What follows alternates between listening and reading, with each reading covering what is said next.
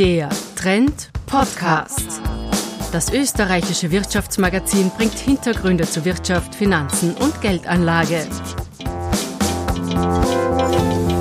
Und wo sind Sie gerade? In der U-Bahn? Im Auto?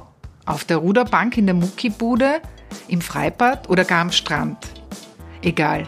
Sie hören gerade einen Podcast. Und damit sind Sie in bester Gesellschaft. Zehn Millionen Menschen hören sich allein im deutschsprachigen Raum regelmäßig Hörstücke an. Aber was hören Sie da eigentlich genau? Willkommen beim Trend Podcast. Mein Name ist Barbara Steininger und ich sitze heute hier mit meinem Kollegen Bernhard Ecker. Und wir machen also diesmal einen Podcast über Podcasts.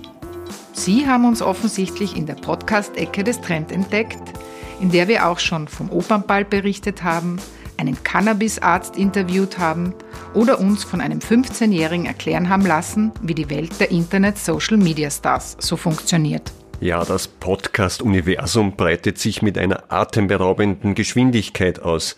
Allein im Jahresverlauf ist es weltweit um fast 30 Prozent gewachsen, haben die Unternehmensberater von Price Waterhouse Coopers gemessen. Überall schießen die Anbieter aus dem Boden. Große Konzerne sind ebenso darunter wie One-Man- oder One-Woman-Shows. Und, so viel ist fix, es gibt nichts, was es nicht als Podcast gibt. Ja, du hast recht. Es gibt in Deutschland einen recht populären Podcast, durch die Gegend heißt der, bei dem der Interviewer mit seinem Gesprächspartner einfach spazieren geht. Wenn der interessant ist, hört man den beiden auch gern eineinhalb Stunden zu, was die so erzählen und erleben. Etwa Gregor Gysi oder der bitterbösen Schweizer Kabarettistin Hazel Brugger. Interviews sind sehr beliebt als Podcast-Formate. Das sonntägliche Radioformat Frühstück bei mir auf Ö3 genießen viele Hörer später, eben als Podcast.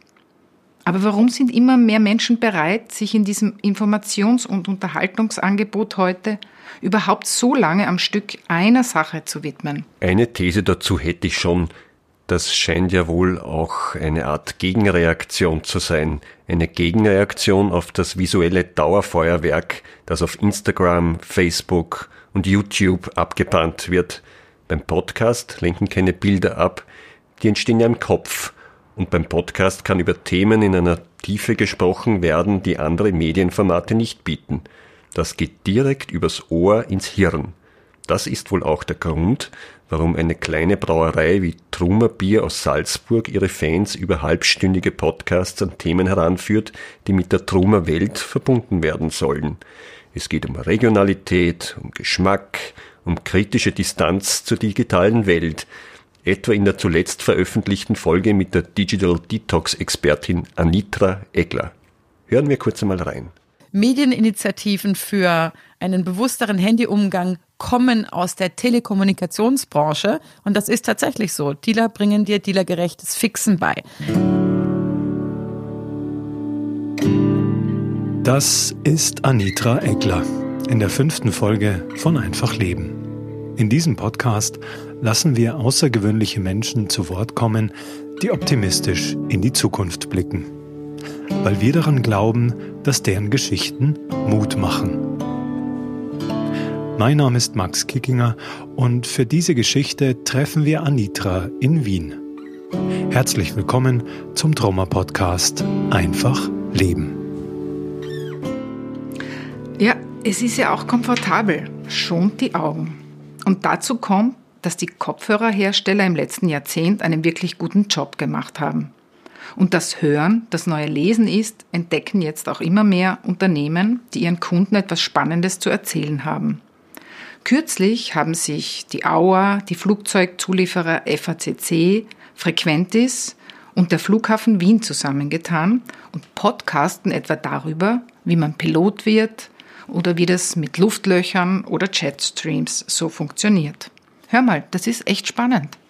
Und es ist genau die Grenze, die man auch als Wetterschicht bezeichnet, also die untere Atmosphärenschicht vom Boden bis 8, 9 Kilometer Höhe, das ist die Schicht, in der Wettergeschehen auftritt. Und genau an dieser Grenze finden diese Jetstreams statt. Also muss man als Fliegerei natürlich aufpassen, aber wenn man einen günstigen Rückenwind erwischt, dann kann es schon sein beim Langstreckenflug, dass man plötzlich eine halbe Stunde, eine Stunde früher ankommt, weil einfach der Wind schiebt oder umgekehrt, man fliegt eine Stunde länger, weil man eben da gegen diesen Wind ankämpfen muss. Der Rückenwind für das aktuelle Podcast-Fieber im deutschsprachigen Raum kommt, eklar, aus den USA. Dort haben die Podcasts schon vor einigen Jahren stark abgehoben und die Technologiekonzerne pushen diese Formate. Google hat eine eigene Plattform aufgemacht und Apple, die ja eigentlich die Pioniere waren in den Nullerjahren, zählt Milliarden Downloads. Und dann gibt es noch den Hörbuchanbieter Audible, der zu Amazon gehört. Aber pass auf, auch die Europäer dürfen mitspielen. Spotify, die schwedische Musikstreaming-Plattform, hat das Podcasten als strategischen Geschäftszweig erkannt und allein im letzten Halbjahr ein paar hundert Millionen Euro in das Geschäft investiert.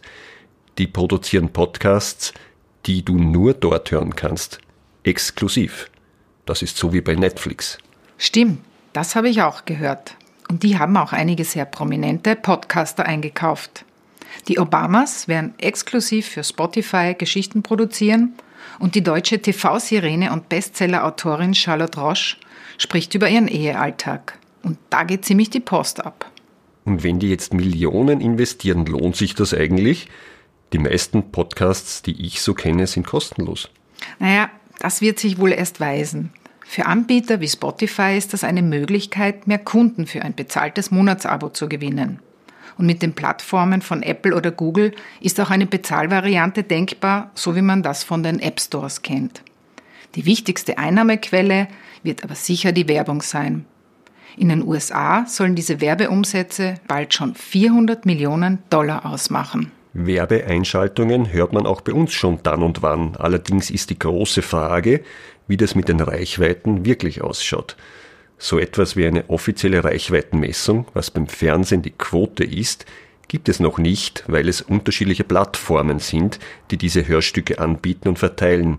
Was wir aber wissen, Lifestyle und Gesundheitsthemen sind sehr beliebt, aber auch Nachrichten oder Politisches. Das ist das wirklich Aufregende in dieser Phase. Es wird noch nach Herzenslust herum experimentiert. Sicher ist, dass Audio nun nicht mehr nur eine Angelegenheit großer Radiostationen ist. Viele Firmen nutzen das Medium Podcast schlicht, um eigene Inhalte direkt zu verbreiten. Die in Österreich stark expandierende Beratungsfirma Fair Advice macht das zum Beispiel, indem sie die Vorträge ihrer hochkarätigen Veranstaltungen zum Thema Verhaltensökonomie verpodcastet. In order to keep up with the speed, to introduce the technology in an intelligent way, to make it really productive for you, you have to change the, the culture of the company. Fair Advice and Partners, der Podcast. In particular, you will never immediately be successful when you do this. You will have to learn, you will have to experiment. Das war Ernst Fehr, der Verhaltensökonom und Professor an der Universität Zürich, hat bei der diesjährigen Academy of Behavioral Economics über den Einfluss der Unternehmenskultur auf die Gesamtperformance von Unternehmen gesprochen. Bernhard, was glaubst du, wird vom Podcast-Boom bleiben? Mich erinnert das Ganze ein bisschen an die Craft-Bier-Welle. Viele haben jetzt Spaß am Experimentieren. Manche werden groß, manche hören wieder auf und manche werden sicher bei den großen Konzernen, bei den großen Medienhäusern andocken. Ja, da wirst du wohl recht haben. Aber jetzt verrat mir noch eins.